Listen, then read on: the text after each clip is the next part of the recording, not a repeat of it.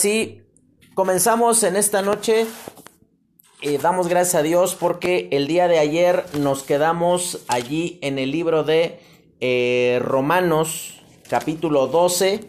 Estábamos terminando ya este capítulo y hablábamos de que la consecuencia inmediata o lógica, podríamos llamarlo así, de decidir servir al Señor o de, estar en el entendido de que su justicia tiene que hacerse evidente en el mundo en el cual eh, nos encontramos, pues tendría que finalmente terminar siendo la motivación para la cual nosotros eh, estamos sirviendo al Señor.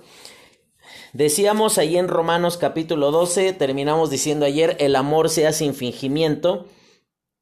Y ahí entonces Pablo parece como que está ya dando una serie de principios así cortos que a lo mejor uno podría pensar que como que ya está empezando a escribir ahí un tanto medio a las apuradas, pero realmente no es así.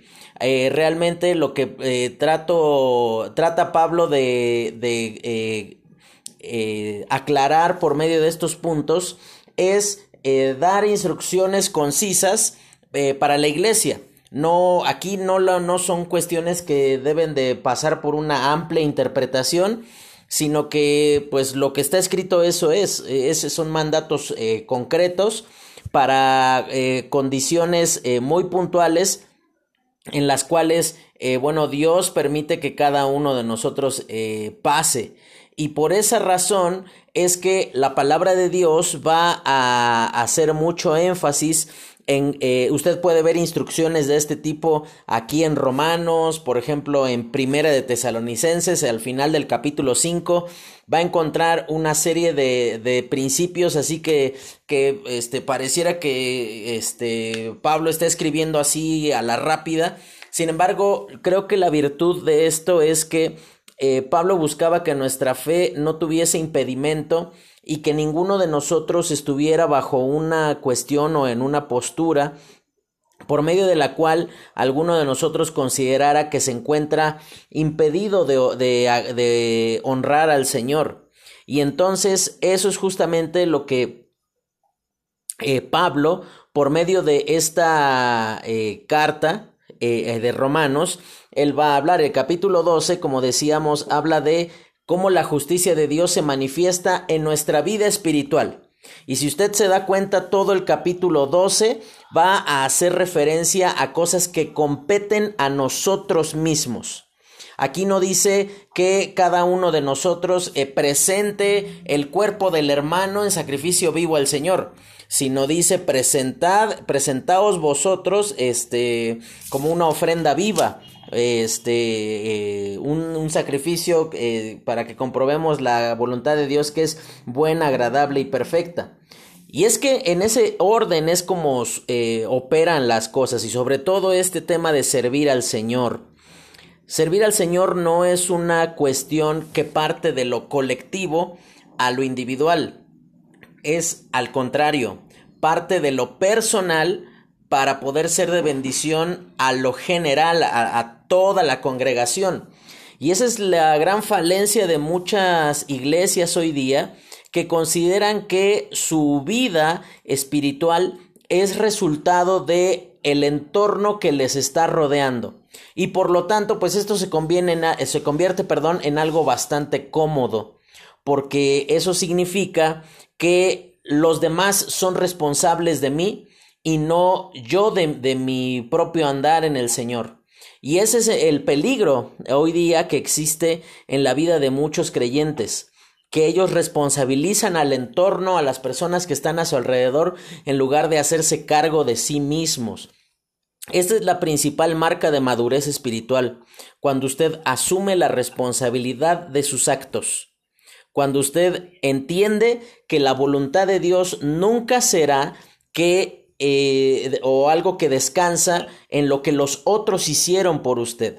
Porque si, si, usted se da cuenta, aún aquí Pablo está previendo que las personas, no todos, aún creyentes, no van a actuar todos bien unos con otros. Y por esa razón, fíjese lo que dice el versículo 17, no paguéis a nadie mal por mal, a nadie.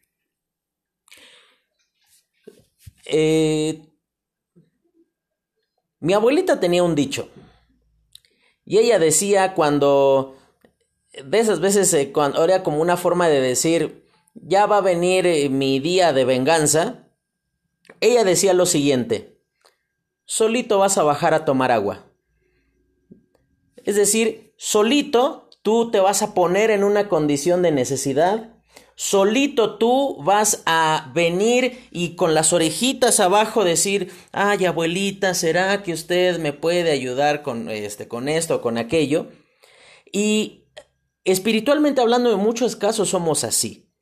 Sin embargo, como te decía, aquí Pablo está previendo que no todos los creyentes van a actuar de manera madura y mucho menos de manera espiritual unos para con otros. Sin embargo, la respuesta espiritual que verdaderamente manifiesta la justicia de Dios no es tomar la justicia en mi propia mano y vengarme del hermano y quemarlo frente al pastor o murmurar de él y, y nosotros muchas veces tenemos un sentido de justicia tan carnal donde queremos que la gente lo conozca tal como es, que vean que no es tan mustia la, hermana como se figura, que, que, los demás se den cuenta que es una hipócrita, este, la determinada hermana, yo no sé qué hace ahí enfrente, este, o no sé qué hace ayudando en cierta cosa en la iglesia. Hermano, ¿sabes qué manifiestan los deseos de venganza? Desean, eh, manifiestan que pensamos que nuestra justicia es mejor, es más apropiada y sobre todo es verdaderamente justa que la de Dios. Y por esa razón, fíjese cómo dice el versículo 19, no os venguéis vosotros mismos, amados míos, sino dejad lugar a la ira de Dios Mira, hermano, yo sé que es una de las cosas que como mexicanos no nos enseñaron a hacer. A nosotros nos enseñaron que te pegan, se lo devuelves y doble si puedes, para que aprenda a no meterse contigo. Yo le cuento cómo, cómo pasó, yo, yo le cuento, este, nos está compartiendo su pantalla la hermana Erika. Este, yo le cuento lo que pasó conmigo cuando eh, yo este, estaba creciendo. Me acuerdo que yo tenía como seis años. Y le digo la verdad, yo de chiquillo, cuatro o cinco años, el recuerdo que yo tenía, pues era el niño al que todos le pegaban. O sea, este, era fiesta familiar y ya sabía que uno de mis primos me iba a traer de cliente y me iba a andar pegue y pegue y pegue y pegue y pegue y yo sabía que mi única solución al problema iba a ser llorar. Eh, entonces, ¿sabes cuál fue la... Mira, yo entiendo eh, este, quizás la molestia que a los padres les puede causar ver que, a sus, que sus hijos son maltratados. Pero, ¿sabes cuál fue la respuesta de mi papá? Él me dijo, si vuelves a venir llorando, yo te voy a pegar a ti. Y ahora tenía más miedo. Porque ahora no nada más tenía miedo de mi primo que es más grande cinco años y me pegaba a mí, sino que ahora tenía miedo de mi primo todavía, pero también tenía miedo de mi papá. Y entonces mi solución al problema fue decir, pues ahora yo voy a, como al parecer, fíjate lo que produce en la mente. Yo en ese momento entendí que la solución era pegar.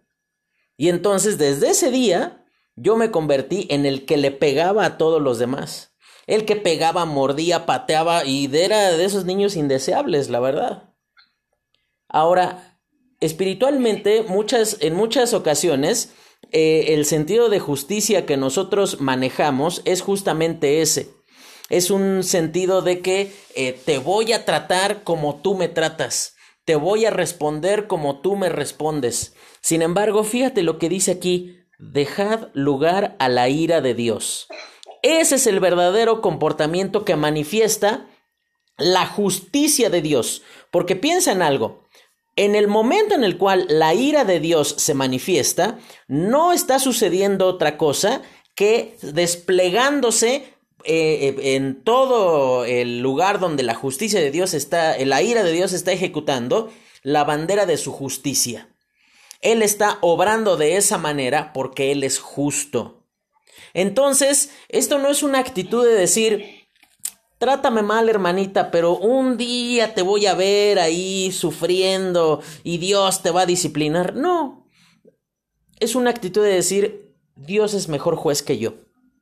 Y sí, hermana, me lastima lo que haces, me molesta lo que haces, pero entiendo que Dios juzgará las cosas en un mejor momento que yo, de una mejor manera que yo y de una forma suficiente. Porque ah, eh, espero que no, pero si usted ha tenido la eh, triste experiencia de tener un contratiempo, un, un, un roce o a lo mejor un choque de aquellos macizos con un hermano de la iglesia, ¿a poco no pasa que después del problema siempre queda la situación eh, en tensa calma. No se sacan la lengua, no se pican los ojos, no se agarran a pellizcos, pero no se tratan igual que antes. Y eso es justamente lo que la palabra de Dios dice aquí en el versículo 20 de capítulo 12. Así que si tu enemigo... Ahora, esto entonces nos abre la, la, la, este, la pregunta. ¿Un creyente puede o debe de tener enemigos? Les escucho.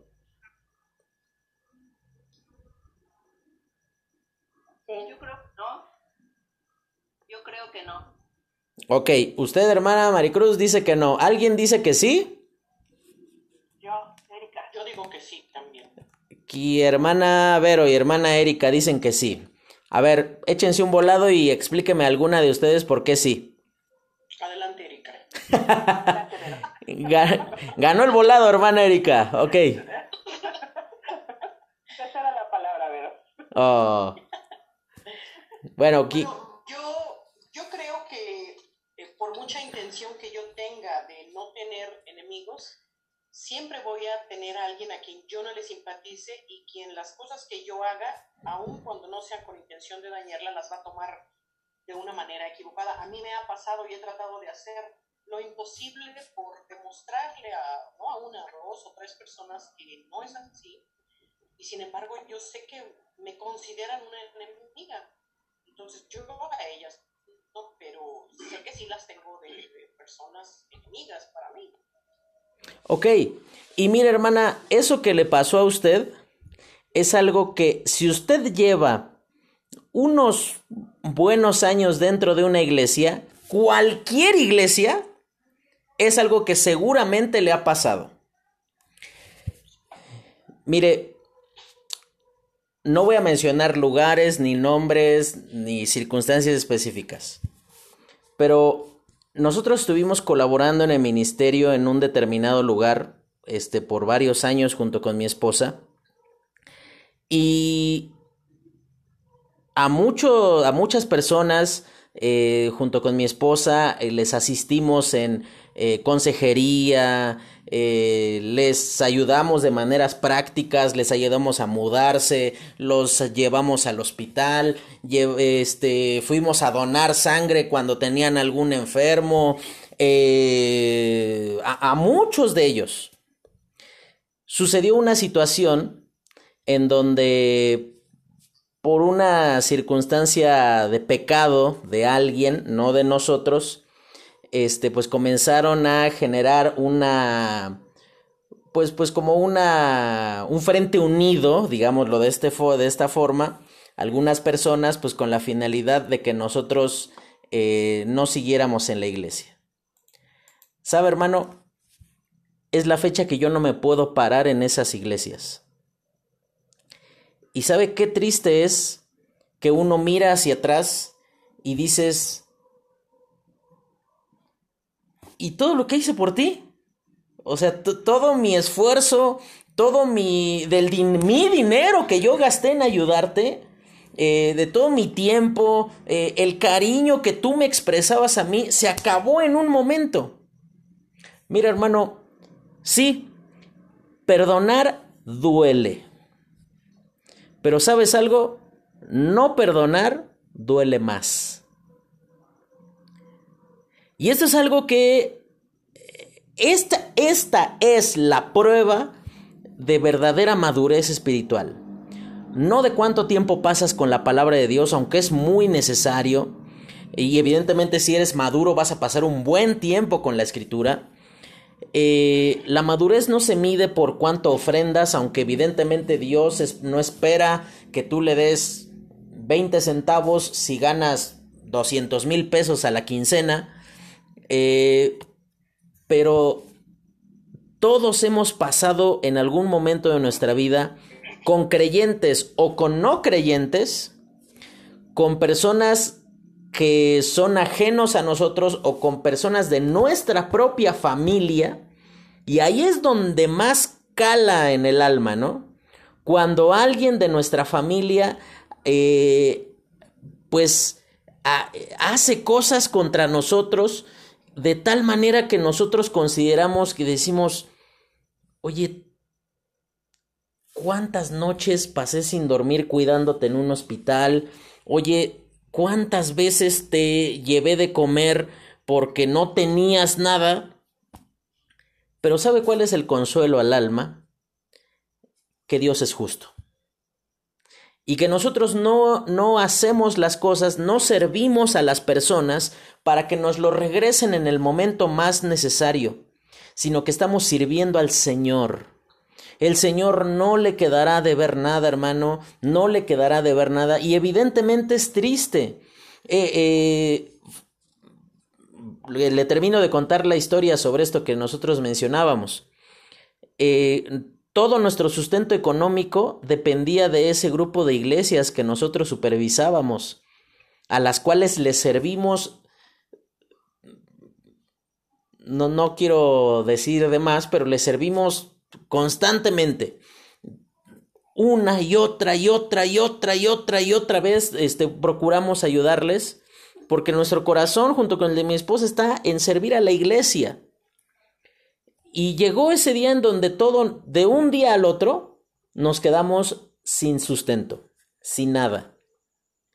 Mi esposa tuvo que, en ese tiempo yo todavía no terminaba de estudiar, y no lo digo como algo despectivo, sino yo eternamente estoy agradecido hacia mi esposa por esto. Ella tuvo que entrar a vender tamales.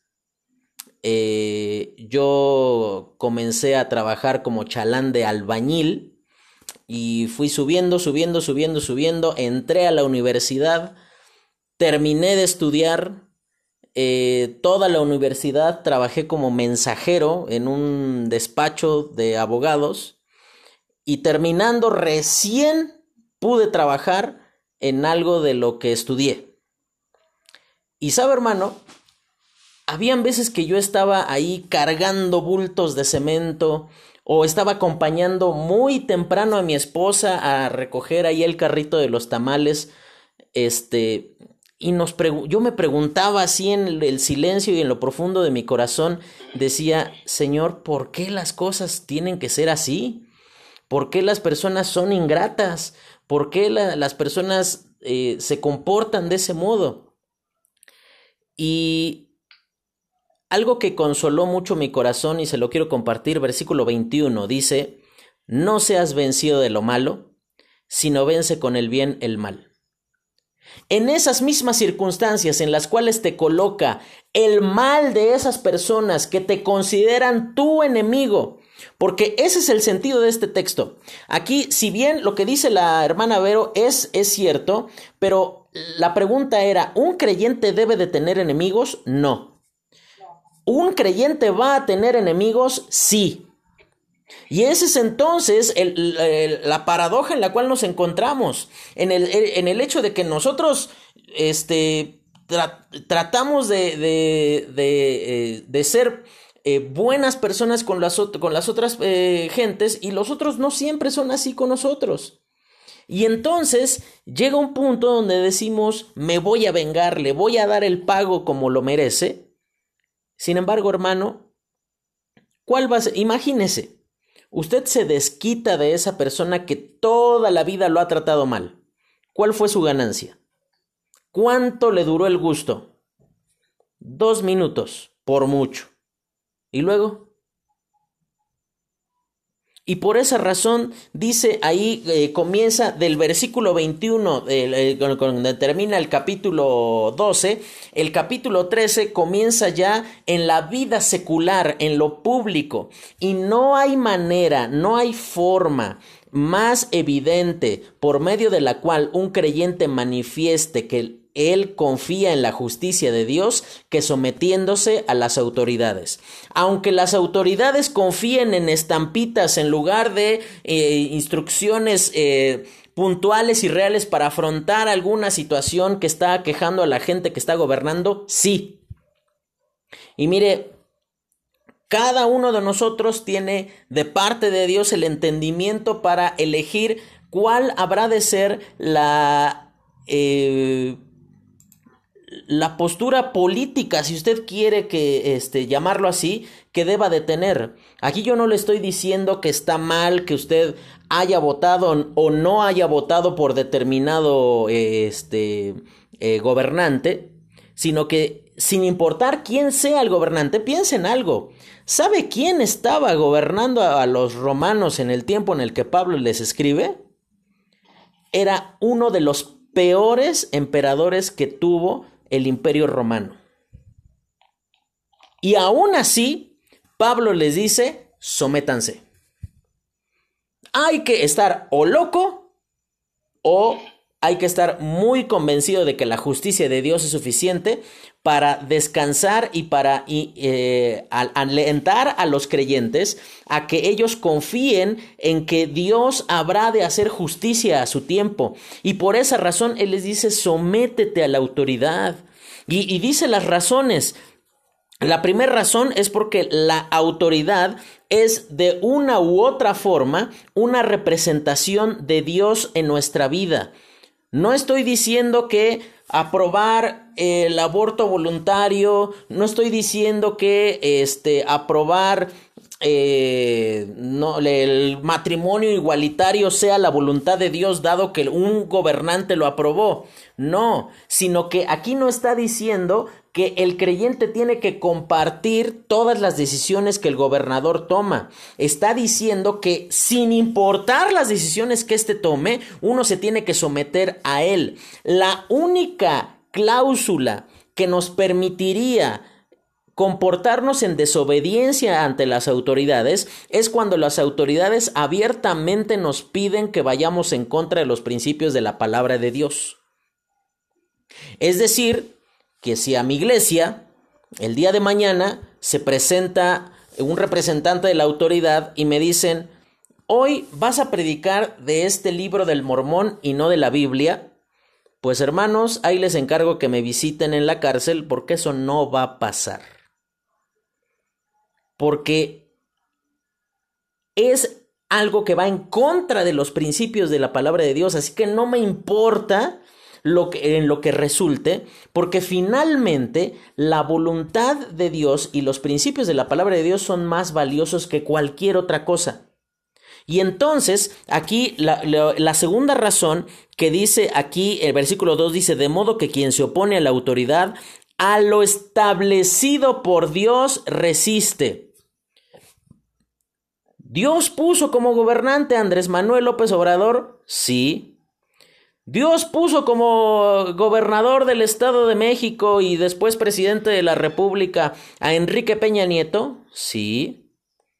Dios sabía que eh, de alguna manera e, estos hombres y, todos sus antecesores iban a permitir barbaridades contra su pueblo. Sí.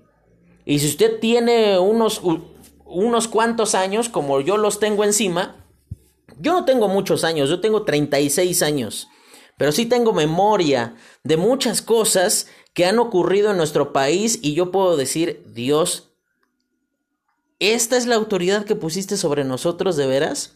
¿Vas a poner sobre nosotros un presidente que dice ni los negros quieren hacer esos trabajos? ¿Vas a poner sobre nosotros un, eh, un presidente que confía más en estampitas que nosotros? Sí y te lo tenemos que respetar. Así que yo no le estoy diciendo que vote por determinada persona, hermano. Usted ejerza su libertad y su derecho como Dios le guíe. Pero lo que sí es que expresiones como eh, faltarle al respeto al presidente es algo que va en contra de los principios de la palabra de Dios. Aquí no dice que se sometan a los gobernantes porque sean buenos. Dice que te tienes que someter porque es gobernante y porque es algo que Dios estableció. Tan simple como eso. De entrada, la palabra de Dios en ningún momento presenta que cuestiones políticas y religiosas, llamémoslo de este modo, tendrían que estar mezcladas. Por lo tanto, si nos quedan 10 minutos y ahorita nos volvemos a conectar, como en estos días, por lo tanto, si usted en su iglesia escucha que alguien le motiva a votar por cierto candidato o por cierta persona, hermano, esa persona está haciendo mal uso del privilegio que Dios le dio. Porque nosotros como ministros no estamos facultados, de hecho es un delito, yo como abogado le digo, aprovechar una postura de consideración y de respeto en la cual la gente te tiene por ser un pastor para eh, influir en la decisión política de la gente.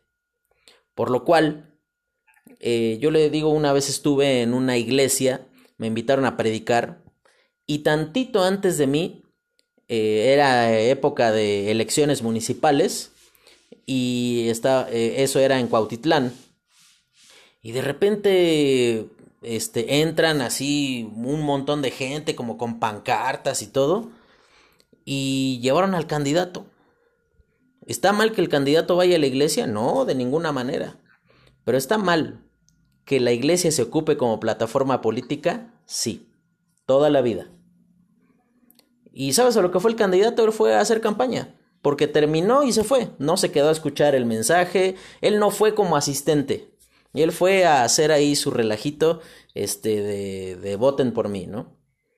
Por esa razón, hermano, las cuestiones políticas son una cuestión que tenemos que atender porque finalmente vivimos en ese entorno, pero que no podemos descansar en ellas. Eh, a mí me llamaba mucho eh, que hace seis años, siete ya, en la campaña presidencial anterior, el eslogan de uno de los candidatos era La esperanza de México. ¿Sabes quién es la única esperanza de México? El Señor. No un candidato, no un partido, no un plan político, no una propuesta, no tener una determinada mayoría en el Congreso, no tener un presidente este, de cierta este, origen o ciertas inclinaciones. Nuestra confianza tiene que estar en el Señor, hermano. Por esa razón es absurdo que un creyente se, se involucre en cuestiones políticas esperando que él vaya a cambiar las cosas. La única forma por medio de la cual las cosas cambiarán es por medio de que la iglesia haga lo que tiene que hacer. Y en ningún punto de la escritura usted encontrará que la iglesia deba de ser una plataforma política. Por esa razón, eh, la, termina Pablo de hablar con respecto al tema de la autoridad y de lo que te debe de ocurrir en la vida secular. Y después también habla con respecto al, en el capítulo 14, él comienza a hablar en cuanto a esa actitud de sumisión que nosotros debemos de tener al estar en Cristo. Y dice ahí en el capítulo 14, dice, recibid al débil en la fe, pero no para contender sobre opiniones, porque uno cree que se ha de comer de todo, otro que es débil come legumbres. Ahora, si bien aquí Pablo después va a mencionar que ya no hay una diferencia de alimentos, que si esto se tiene que comer, que si esto no se tiene que comer, le cuento algo que me pasó una vez. Eh, ya le he bajado como 35 mil rayitas a mi relajo pero antes, o sea, era... El fútbol detenía todo para mí. Entonces, me acuerdo que eh, había dentro de una iglesia un hermano que él creía firmemente, evidentemente también eso estaba mal, que este todo cualquier uso de este eh, playeras deportivas, políticas, religiosas, era idolatría. Entonces él todo el tiempo a los jóvenes les andaba diciendo, y era un hermano de edad avanzada, les andaba diciendo, este, no, pues eso que estás haciendo eh, está mal, ¿cómo vas a venir con una playera de fútbol a la iglesia? Era la reunión de jóvenes, o sea, tú dijeras, vas a ir con tu playera de las chivas a la iglesia, pues eso está muy bien. Si fuera de la América, ahí estaríamos en algún problema, ¿no? bueno, no, ya, ya voy a tener problema aquí con el hermano, esposo de mi hermana Tania. Entonces, a pesar de que usted le vaya a la América, hermano, Dios le ama con todo y su pecado. Pero, pero no, ya se va a desconectar el hermano, ¿no? No, no, no, no, no, este, miren, fíjense, ¿sabe por qué le voy a las chivas? El Señor Jesucristo dijo, yo soy el buen pastor. Si es, un, si es pastor, tiene un rebaño, y si es de Jesús, es sagrado, rebaño sagrado. Las chivas es la voluntad de Dios, irle a las chivas, hermano. Ahí está, entonces yo le, le, le exhorto en el Señor a que se arrepienta de sus malos caminos. bueno, no importa, hermano, usted me cae bien con todo y que usted tiene ese, ese gusto culposo, vamos a llamarlo de esa forma, ¿no? Ok, este... Sí, también a él lo quiero con, con, ese defectito que tiene. Mire, a todos tenemos algo malo. Hay gente que tiene hongos en los pies y otros le van a la América. O sea, todos tienen algo de malo dentro de su vida. Pero bueno, está bien, hermano. Este, bueno, volvemos. Entonces resulta que un día este, salimos allí a una este, eh, actividad en donde a mí se me olvidó que iba a ir el hermano y encima me tocaba, era una actividad para jóvenes y a mí me tocaba pues dar el estudio y se me ocurre ir con una playera de fútbol. Y entonces el hermano comenzó a decir, no, es que cómo va a compartir así, pero se puso así muy, muy, muy mal el, el hermano, ¿no? Eh, yo no tenía otra cosa que ponerme, entonces pues fue así como que, híjole, manito, pues con la pena, pero pues tengo que hacerlo, y entonces pues prediqué. Híjole, pasó como cuatro meses y el hermano me veía y no me hablaba. Hasta que ya como un mes después ya medio que me empezó a hablar nuevamente y el hermano me, me dice, es que tú me fuiste de tropiezo, porque tú sabes que para mí eso es idolatría y tú igual así este, preferiste eh, ir a una actividad con una playera de fútbol. ¿Es pecado usar este, alguna ropa determinada? Pues no, pero lo que dice aquí, versículo 4, ¿tú quién eres que juzgas al criado ajeno? Para su propio Señor está en pie o cae, pero estará firme porque poderoso es el Señor para hacerle estar firme. Dice más adelante,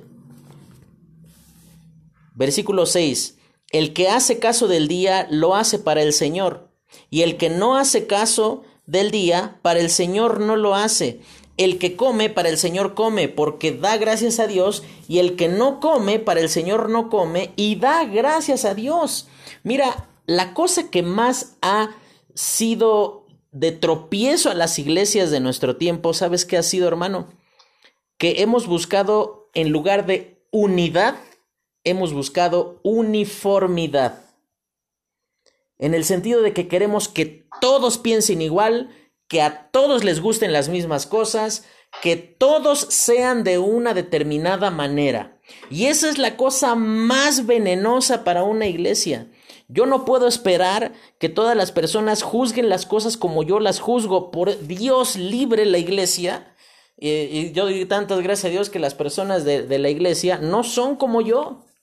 Son totalmente diferentes y agradezco enormemente a Dios que no son tan así cuadradas y estrictas en muchas cosas. Y es una bendición para, para la iglesia que tenemos dentro del mismo cuerpo un grupo de personas eh, que, son, a lo mejor tienen muchísimo más tacto que yo, que, que son mucho más misericordiosas que yo.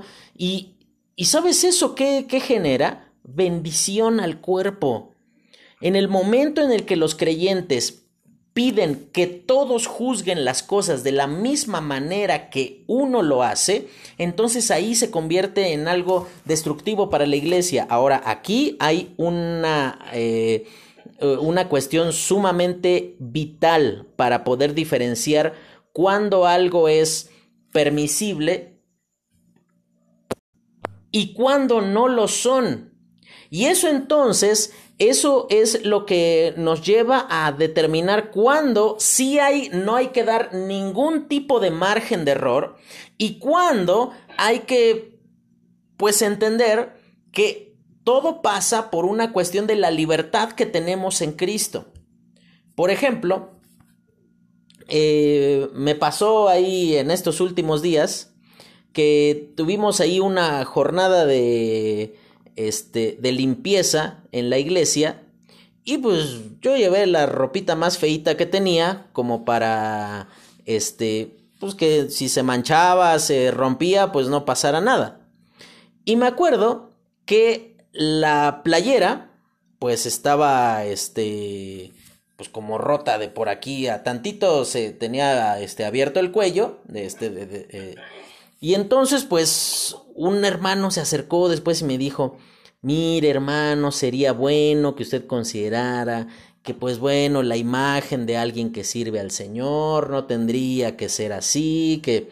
Y mira, yo te digo la verdad, o sea, por dentro yo decía, maestro, ¿qué quieres que venga con corbata a, este, a, a subirme al techo y todo eso? Pues no, o sea, no, no, no se puede. Pero y esto todo eso pasa por una opinión. Pero si, por ejemplo, viene alguien y me dice, oye, ¿tener relaciones sexuales con mi novia estará mal? Ahí sí espero que toda la iglesia piense lo mismo. Porque las cuestiones que están eh, vinculadas con lo pecaminoso, las cuestiones que están eh, entorpecidas o que están vinculadas con algo que podría eh, inducir a algo que está mal, evidentemente tienen que ser evitadas. La libertad en Cristo habla de esa vida sumisa, habla de que nuestra libertad está eh, sujeta a que nosotros en esa libertad no tropecemos a alguna persona. Mira, tú a lo mejor eh, te menciono lo que pasó por años conmigo. Eh, yo te mencionaba, yo tuve muchos problemas con el alcohol entonces, por mucho tiempo, gracias a Dios ya en este tiempo no, pero a lo mejor los primeros dos, tres años de que yo conocí de Cristo, pasar siquiera enfrente de una cantina, de un bar o de un lugar de estos, de un depósito de estos de cerveza, iba a ser algo eh, difícil para mí. Al lado de donde yo vivía, había un depósito de cerveza y de a tiro me tenía que ir a dar toda la vuelta para no pasar por enfrente, porque era un tropiezo para mí. Y yo veía que los hermanos pasaban por allí, porque la iglesia estaba a dos cuadras, y yo decía, estos cuates, ¿qué onda? ¿Por qué pasan por allí? Porque luego tenías que pasar ahí entre donde están los cuates ahí sentados en la banqueta, este, tomando ahí sus cervezas. Pero después, ¿sabes qué entendí? Que mi debilidad no es culpa de ellos, pero sí es su responsabilidad. Porque, ¿sabes lo... ¿A, qué me refiero con esto? Yo no puedo culpar a los hermanos de que para ellos no sea tropiezo, pero sí puedo pedirles que tengan paciencia conmigo, dado que algo sí me es tropiezo. Ahora, tiene que llegar un punto donde vamos a, mirarlo de este modo. Todos de chicos le tuvimos miedo a la oscuridad. Todos. Y es algo entendible en un niño de 6 años. Pero si a mi edad, a mis 36 años, no puedo cruzar aquí el corredor de mi casa para prender la luz porque me da miedo, híjole, manito, hay algo que no está bien en mí. Es cierto, la debilidad es algo que, que, nos acompaña en algún aspecto de nuestra vida a todos. Todos somos frágiles o débiles en algún aspecto.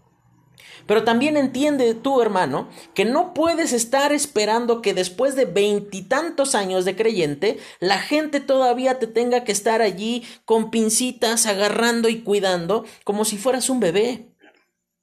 Esa es el, lo que la palabra de Dios eh, dice aquí. Eh, versículo 20 dice, no destruyas la obra de Dios por causa de la comida. Todas las cosas a la verdad son limpias, pero es malo que el hombre haga tropezar a otros con lo que come. Bueno no es comer carne ni beber vino, ni nada en que tu hermano tropiece o se ofenda o se debilite. ¿Sabes qué tuve que hacer con este hermano que le eran tropiezos las playeras de fútbol? Cuando iba para su iglesia no las usaba. No porque me haya convencido su principio o su razonamiento con respecto a que esto era idolatría, sino por el hecho de que yo no quería tropezarlo más. Y ya. O sea, llegó un punto donde, y aquí tú vas a ver, aquí a mismo Pablo, versículo 22 dice, ¿tienes tu fe? Tenla para contigo delante de Dios, bienaventurado el que no se condena a sí mismo en lo que aprueba. Y este capítulo 14 es tan trascendental para la vida porque eh, entran en conflicto muchas cosas. Y voy a mencionar cosas así un tanto espinosas en nuestra vida, ¿no? Hay, por ejemplo, una sola cosa, para no, no irnos para otro lado. Culturalmente, hemos entendido que los creyentes no beben alcohol y no bailan. ¿No? Estamos, o sea, como que es un antes y un después, ¿no? Pero, ¿dónde dice la Biblia no tomes? Alguno me va a salir con el versículo de Efesios 5 donde dice no os embriaguéis con vino. Oye, pero si yo estoy en mi casa bebimos alguna bebida alcohólica junto con mi familia y no es que terminé vomitando la alfombra de la sala de tan borracho que quedé, no es que terminé golpeando a mi esposa. Eh, ¿Es malo? Mira, yo no estoy justificando beber alcohol. Aclaro, para que después no salga, no llegues ahí, este, oliendo a chiles en vinagre al culto y el, me eches la culpa, ¿no? Diciendo que el hermano Carlos dijo que estaba bien. No, no estoy diciendo eso. Estoy diciendo que muchas cosas las juzgamos de forma cultural más que bíblica. La palabra de Dios en ningún lugar dice no beba, no pruebes alcohol. Pero ¿sabes lo que sí dice? Dice todas las cosas me son lícitas, pero no todas me convienen. Todas las cosas me son lícitas, pero yo no me dejaré dominar de ninguna. Esto es como cuando vas manejando en una autopista. No te avisan que hay un, eh, no sé, un carril cerrado o que hay un accidente por ahí adelante a 5 metros de donde ocurrió. Kilómetros antes te van avisando que tengas cuidado, te van pidiendo que te muevas de carril.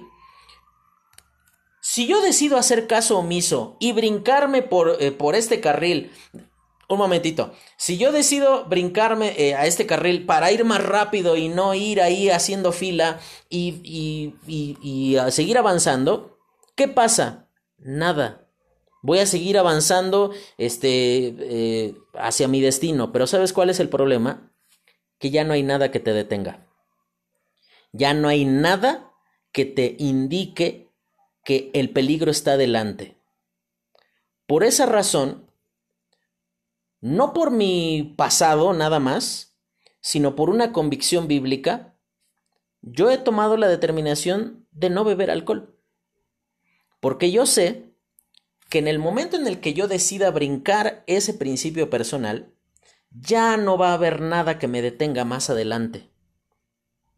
Ya, ya entro en esa zona grisácea que esto es como cuando vas caminando en la oscuridad, al principio no ves nada, pero mientras más tus ojos se van acostumbrando a la oscuridad, comienzas ahí medio a distinguir algunas cosas, pero ¿por qué vivir ahí a tratar de andar a tientas cuando en realidad la palabra de Dios nos llama a vivir en la luz? Nos llama a vivir en la libertad que Cristo nos da. Dice aquí, tienes fe, tenla para ti mismo. Yo tengo una serie de principios personales que probablemente para muchas personas eh, no, no, son quizás lo más este, eh, agradable para algunos, ¿no? Pero mira, yo no ando por la vida diciéndoles, no hay problema con que bebas algo porque la Biblia no dice que, este, que no lo hagas. No ando por allí este, publicando y generando controversias porque más que ser una bendición va a ser un tropiezo. Y por esa razón todas esas cosas que puedan llegar a ser controversiales, las guardo para mí. Las guardo para hacerlo en la certeza de que no estoy tropezando a nadie. Hermano, usted tenía una pregunta.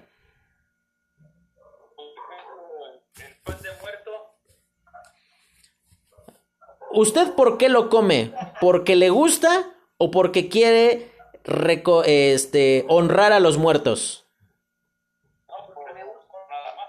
Y bueno, pues es pan. Hay gente a la que sí le constituye este un tropiezo. Les voy a decir bajito esto porque mi suegra vive abajo. Ella ella no come pan de muerto, porque para ella sí es algo malo. ¿Usted cree que yo le voy a andar diciendo, ah, ya no sea payasa, señor, ya cómase un pancito que, que bien que quiere? No, pues para ella es malo, es malo. ¿Y está haciendo ella mal por no comerlo? No. ¿Estoy haciendo yo mal por sí comerlo? No. Y no tiene que ser un problema. Sencillamente, pues me lo como en mi casa. Y ya. Y no pasa nada, hermano. Ahí es a lo que voy con lo que le decía. No somos llamados a ser uniformes somos llamados a ser unidos. A eso sí somos llamados. Y entonces, eso es justamente lo que la palabra de Dios dice con respecto a esto. Ahora piense, eh, llegamos al capítulo 15 y ya comienza a hablarse ahí con respecto a nuestra vida de servicio. Eh, y termino nada más para recalcar algo, versículo 1 dice, así que los que somos fuertes, debemos soportar las flaquezas de los débiles y no agradarnos a nosotros mismos. Cada uno de nosotros agrade a su prójimo en lo que es bueno para edificación, porque ni aun Cristo se agradó a sí mismo. Antes bien, como está escrito, los vituperios de los que te vituperaban cayeron sobre mí. Aquí sabes una cosa, lo que Pablo está diciendo es lo siguiente. Él, él, él dice así, ni Cristo se agradó a sí mismo. Para el que es fuerte, te digo esto. ¿Sabes por qué no te tienes que agradar a ti mismo? Porque eso manifiesta la justicia de Dios. Al que es débil, le digo lo siguiente. ¿Sabes por qué tienes que dejar de ser débil? Porque eso también manifiesta la justicia de Dios. Manifiesta que a lo mejor, y es muy cómodo, que todos los demás soporten tus flaquezas, que y, bendito eh, argumento con el que muchas personas eh, eluden sus responsabilidades en la vida diciendo, pues es que yo soy así y así eh, pues me tienen que aceptar. Manito, el único que te acepta así como eres es Cristo. Pero ni siquiera Cristo te quiere seguir viendo como eres. Así que ese argumento de yo soy así y ni modo y se amuelan porque así soy es la cosa más egoísta y poco espiritual que existe. Por esa razón dice aquí, cada uno de nosotros, el fuerte y el débil, cada uno, agrade a su prójimo en lo que es bueno. De tal manera que si yo soy sostenido por el que es fuerte en un momento y voy siendo conducido al entendimiento de que no puedo seguir siendo débil por siempre, entonces estoy agradando a mi prójimo. Y yo que estoy sosteniendo al otro, al que es débil, y lo estoy conduciendo a la verdad, mira hermano, de nada sirve que tú señales la debilidad en el hermano si no estás en la disposición de guiarlo a lo correcto. Las iglesias están llenas de personas que están dispuestas a decirte lo mal que has hecho. Pero escasean tanto, tanto los hermanos que están en la disposición de decirte, bueno, ya ya te indiqué lo que está mal, pero por aquí es por donde tienes que andar. Yo te acompaño. Caminamos juntos. ¿Sabes cuántas personas en mis primeros años en Cristo, se ocuparon de señalarme, de casi casi hostigarme por mi debilidad al alcohol y todo este tipo de cosas, muchas. Muchos hermanos me dejaron de hablar. Solo uno se acercó a decirme, manito, yo vengo de ahí de donde tú vienes y por ahí no es y me iba y me esperaba ahí en mi casa y me traía a la iglesia y me toleraba mis malas respuestas de repente, mis malas actitudes. ¿Y sabes qué fue lo que yo entendí? Que en gratitud y en obediencia al Señor y después en honra a la paciencia del hermano, yo tenía que dejar de ser débil. Hasta que llegó un día donde ya no era necesario que me fuera a traer de mi casa a la iglesia. Por esa razón, esto de servirse unos a otros es manifiesta también la justicia de Dios. Capítulo 15 una vida de servicio y aquí Pablo comienza ya a cerrar la carta y él eh, comienza a hablar con respecto a sus planes con respecto allí al futuro. Dice en el versículo 14, pero estoy seguro de vosotros, hermanos míos, de que vosotros mismos estáis llenos de bondad, llenos de todo conocimiento y, y de tal manera que podéis amonestaros los unos a los otros. Mas os he escrito, hermanos, en parte con atrevimiento, como para haceros recordar por la gracia que Dios me que de Dios me es dada para ser ministro de Jesucristo a los gentiles, ministrando el Evangelio de, de Dios, para que los gentiles les sean ofrenda agradable, santificada por el Espíritu Santo. Y aquí él comienza a hablar con respecto a sus diferentes eh, planes, si tú ves desde el versículo 25 en adelante, ahí Pablo comienza a decir, mira, tengo pensado ir a Macedonia y de ahí pasar a Acaya, y entonces menciona todos estos planes, y aquí es algo muy importante, una vida de servicio es, en primer lugar, es una vida ordenada. Aquí tú ves a Pablo que él tenía un plan de acción de lo que iba a hacer en cada lugar. ¿Quieres servir al Señor? Vas a querer ser ordenado. Ese es el gran pero en la vida de muchos siervos del Señor hoy día, que no tienen problema con tener compasión por las personas, eh, con tener amor hacia ellos, pero que son un relajo completo, que, no planifican nada. Y esto se ve más, eh, por ejemplo, en la vida de eh, muchos pastores, que, ¿sabes en qué te das cuenta que no está planificado lo que ellos tienen pensado hacer? En que un día te enseñan una cosa, por ejemplo en Mateo, y después al domingo siguiente están en Levítico, y después de ahí brincan acá, y sabes, se escudan bajo la frase Dios me guió. ¿Y tú crees que Dios no te puede guiar a ser ordenado? ¿A establecer un plan de acción a, lo que, a la, forma de, de servirle? ¿Tú crees que Dios habrá de honrar el ministerio de alguien que tiene en desorden aspectos de su vida? Por esa razón, aquí Pablo habla de una manera eh, congruente diciendo, yo quiero servir al Señor y quiero alcanzar más cosas, pero yo me he ocupado de prepararme, de hacer un plan de las cosas que quiero hacer. Yo no sé si Dios habrá de permitir que ese plan se ejecute, pero lo que sí sé es que voy a actuar de tal manera que cuando Dios abra la puerta hacia algún determinado lugar, no esté en cero, no esté en blanco de ¿y ahora qué hacemos? Y entonces llega el capítulo 16 y ahí es un... Eh, eh, muchos dirían, pues este capítulo como para qué, ¿no? Aquí eh, Pablo comienza a mencionar montón y montón de personas. Menciona personas de diferentes iglesias, menciona algunas cosas que hicieron en beneficio de él. ¿Y sabes qué nos enseña esto? Que el ministerio no es otra cosa más que personas. Probablemente Dios te ha puesto en un lugar de servicio donde no ves a la mejor a mucha gente. A lo mejor Dios te ha dado una oportunidad y no lo digo de manera despectiva, al contrario. ¿Sabes cuál fue la primera cosa que Dios permitió que yo hiciera en una iglesia? Era una iglesia muy grande. Y entonces para que hubiese orden, eh, me tocó cuidar los baños.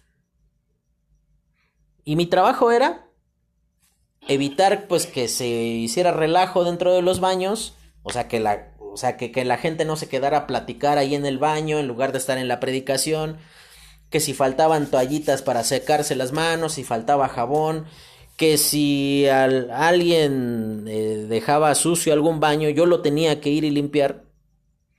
¿Y sabes a quién veía durante todo el culto? Pues nada más a los que entraban al baño. Y a lo mejor Muchas personas decían, ¿a poco este está sirviendo aquí en la iglesia? Pues no me veían, estaba en el baño todo, todo el tiempo. Pero ¿sabes algo que Dios me enseñó a través de eso?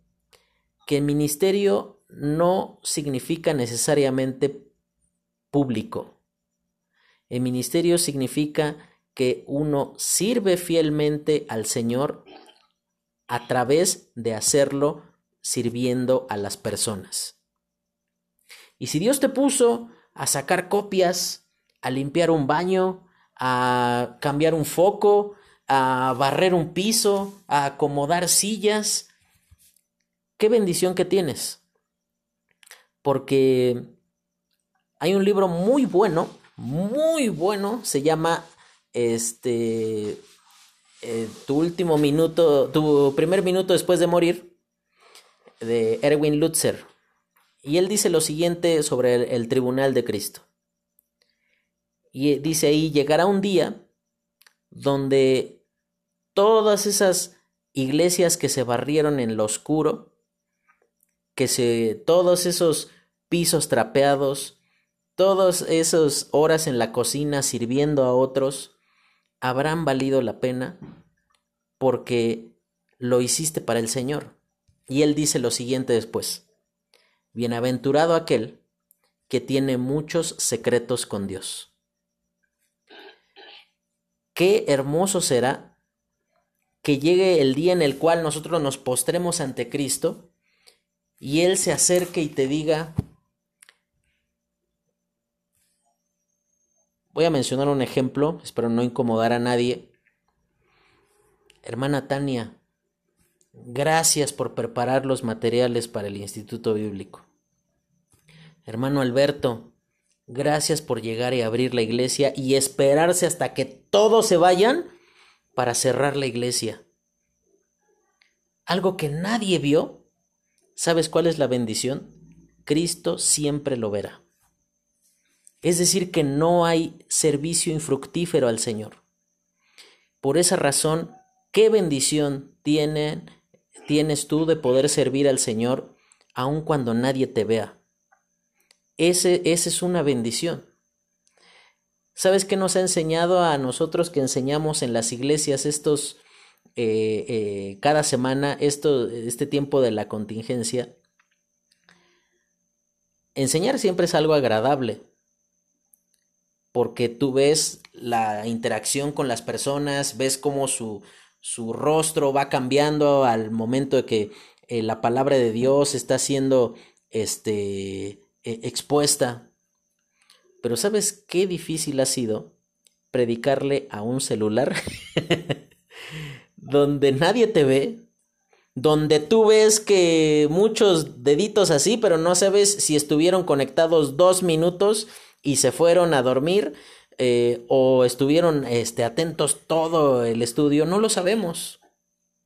Y esto nos ha situado en, nos ha dado un baño de realidad tan necesario, nos ha puesto en nuestro lugar y nos ha hecho ver que lo importante y lo trascendente en el ministerio es la palabra de Dios, no nosotros. Dios cumplirá su voluntad con o sin nosotros, pero no sin su palabra. Y eso es entonces en lo que tú puedes descansar. ¿Por qué menciona tantas personas? Porque es necesario tener una buena relación con las personas para estar en el ministerio. La voluntad de Dios no es ser llaneros solitarios. No es yo voy a hacer mi ministerio y que tú mires a la gente como un estorbo más que como una oportunidad de poder expandir tu ministerio. Es cierto, es más lento enseñarle a las personas cómo hacer las cosas, pero llegará un día en donde vas a tener que entender que solo no vas a llegar a ningún lado. Solo vas a producir menos.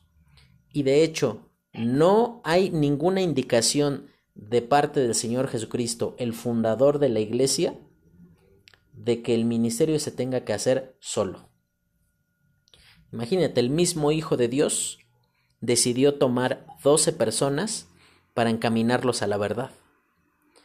Eso entonces nos enseña cuán valiosas y cuán necesarias son las personas en el ministerio. Y no para servirnos de ellas, ¿eh? no, como, no para ponerlas como un escalón y así nosotros vamos subiendo. No para eh, ocuparlas como un tapete para limpiarnos los pies. De hecho, ese escalón y ese tapete debes de ser tú, no ellos. Eh, te cuento una práctica que tiene mi esposa. Antes de que nos vayamos a dormir, siempre uno trae ahí pendiente que, oye, el hermano tal me dijo tal cosa, este, está pasando por esta situación, ta, Mi hermana agarra la colcha y le, le, hace así, vamos a sacudir a los hermanos de la iglesia porque ya no es tiempo de estar este, hablando, hablando de ellos. Y sí, es correcto. Es desgastante servir a la gente. Es, eh, a veces es ingrato, ¿eh? Pero no cambiaría por nada servir a las personas porque la voluntad de Dios es la iglesia. Y ha sido una tremenda bendición servirles a ustedes, hermanos, Gracias por su paciencia, por la manera en la cual eh, me han soportado tanto tiempo. están ocupando de su tiempo libre, están eh, usando de su dinero para poder estar eh, conectados en esta noche. Y no tengo otra cosa más que decirles gracias. Así como Pablo les decía a los creyentes gracias, salúdalo, mira, este, dile que haga tal cosa. Y esto entonces nos enseña eso, que el ministerio se hace acompañado. Y esa es la mejor cosa que tú puedes hacer, descansar en que las personas que Dios ha puesto a tu lado no te tiene que poner mejores personas, ya las puso. Y a lo mejor tú las vas a voltear a ver así, neta, esto es lo mejor que Dios me pudo mandar. O sea, sí, son las mejores personas que Dios te pudo poner al lado porque por medio de ellas Dios va a obrar en ti, tú vas a obrar en ellas y en conjunto van a obrar en las personas de la iglesia. Qué enorme bendición de poder crecer juntos y de poder ir avanzando en el Señor. Terminamos Romanos por fin y vamos a pegar un brinco a Gálatas. No es que me estoy brincando primera y segunda de Corintios, sino que me interesa poder hacer allí un eh, énfasis importante con respecto a lo que la palabra de Dios va a presentar aquí. El libro de Gálatas va a ser, digamos, como que la cara opuesta de la moneda de Romanos. Romanos, el tema principal es la justicia de Dios, ¿no es cierto? Bueno, en el libro de Gálatas, el tema principal va a ser Ahí eh, el versículo principal, fíjese ahí Gálatas 2.5, dice lo siguiente. Perdón, Gálatas, eh, sí, 2.5 dice, a los cuales ni por un momento accedimos a someternos, para que la verdad del Evangelio permaneciese con vosotros. Y el 5.1 dice, de allí de Gálatas, Estad pues firmes en la libertad con que Cristo nos hizo libres, y no estéis otra vez sujetos al yugo de esclavitud. Nos quedan 10 minutos, entonces tenemos que volar. No vamos a terminar Gálatas ahorita, pero por lo menos vamos a ir dando un avance. El tema principal del libro de Gálatas es la libertad. ¿Sabes que si solamente nos enfocamos en la justicia, terminaremos siendo legalistas? Si solo nos enfocamos en la libertad, terminaremos siendo carnales. Lo que ocurría en Romanos 6, 7 y 8. Justamente por eso me interesa ver Gálatas después de esto. Gálatas se estima que es de las primeras cartas que escribió el apóstol Pablo. Eh, hay ahí una posibilidad de que haya sido primera de tesalonicenses, aunque de hecho mi opinión es que Gálatas ocurrió primero porque el viaje hacia la zona de Galacia ocurrió primero que la llegada a tesalonicenses. Y entonces la visita posterior que hace Pablo a la iglesia y donde se da cuenta que ellos estaban confiando nuevamente en las obras de la ley para eh, estar eh, ciertos de su fe, este, pues es en el momento en el cual él apenas viene de vuelta de haber visitado la primera vez Tesalónica. Entonces, eh, Pablo escribe esta carta y entonces eh, el, el tema principal, como yo te decía, es el tema de la libertad en Cristo la forma en la cual nosotros tenemos que administrar esa gracia que ha sido eh, manifestada hacia nuestra vida. Estamos en la página 73 eh, de nuestro material. Usted puede ir allí y el libro de Gálatas va a estar dividido en tres grandes partes. En primer lugar, el capítulo 1 y 2 va a hablar de el origen o de la fuente de la libertad cristiana. Y ahí vamos a ver que la libertad depende de que Cristo nos ha hecho libres. Después eh, se va a presentar una defensa de la libertad cristiana y él va a hablar ahí por medio del ejemplo de Agar, de Saraí y de eh, Abraham. Va a mostrarnos cuán innecesario es aferrar nuestra fe a la obediencia de principios eh, que están en contra de la palabra de Dios. Y por último, va a hablar de cómo se debe de comportar las personas que son libres. Sabes que mientras estaba en el seminario, eh, Dios me permitió conocer personas de muchos países. Y dentro de las primeras cosas, bueno, no primeras, pero sí ya después de un tiempo de cercanía con la gente, de... Sí, le escucho.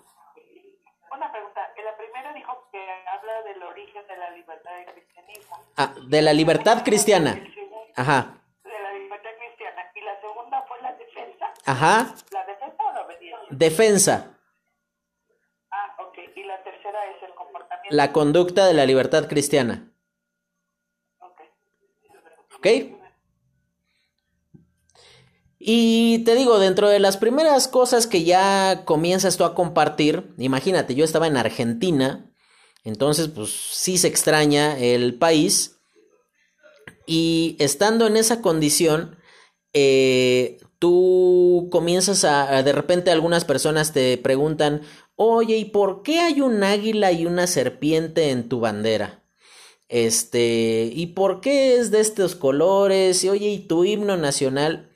Y sabes, hay algo notable. Tuve varios amigos de Perú y es muy padre la forma en la cual el himno nacional de Perú comienza. Dice lo siguiente, somos libres, seámoslo siempre. Y eso es lo que yo quiero que tú tengas presente eh, al estudiar Gálatas. Somos libres, seámoslo siempre. La libertad cristiana no significa hacer lo que se te pega la gana porque eres libre. Ese es el concepto mundano que se tiene de libertad. Eh, tristemente nosotros confundimos la libertad con autonomía, donde yo puedo hacer mi regalada gana y no tengo por qué darle cuentas a nadie. Eso no es libertad. Libertad es un actuar responsable en obediencia a las normas establecidas y también respetando las libertades que otras personas tienen. Mira, te pongo un ejemplo y a ver si no me aviento una bronca con esto. Eh, el 8 de marzo, un día antes del 8 de marzo de este año, hubo una marcha de mujeres en la Ciudad de México. Y ellas decían que tenían la libertad de manifestarse. Y que entonces, este, eh, rompieron aparadores, rayaron monumentos y todo este tipo de cosas. ¿Eso es libertad?